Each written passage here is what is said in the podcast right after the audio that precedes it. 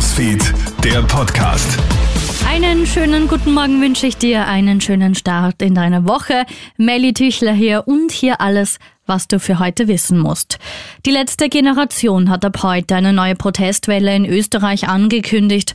Man werde mit mehr Menschen lauter und kompromissloser denn je auf der Straße sein. Die letzte Generation fordert ja, dass Klimaschutz als Grundrecht in unserer Verfassung verankert werden soll.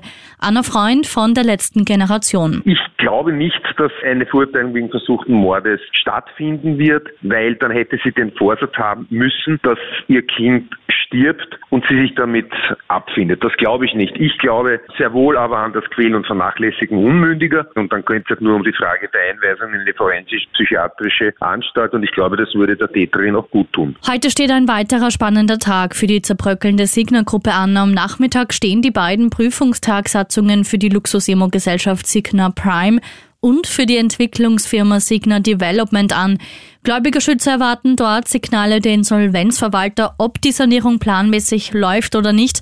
Eine finale Einschätzung erwarten sie erst kurz vor der Abstimmung über den Sanierungsplan am 18. März. Dem französischen Filmstar Gérard Depardieu wird erneut ein sexueller Übergriff vorgeworfen. Eine Bühnenbildnerin hat den 75-Jährigen angezeigt.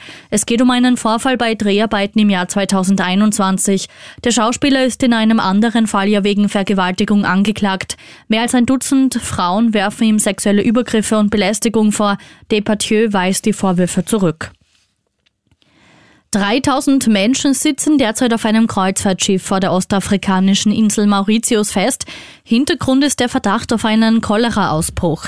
Nach einer Reihe von Magen-Darm-Erkrankungen verweigern die Behörden dem Schiff gestern das Anlegen im Hafen der Hauptstadt Port Louis, von wo die meisten heimreisen wollten. Schon zuvor ist das Aussteigen auf der Insel La Réunion abgewiesen worden.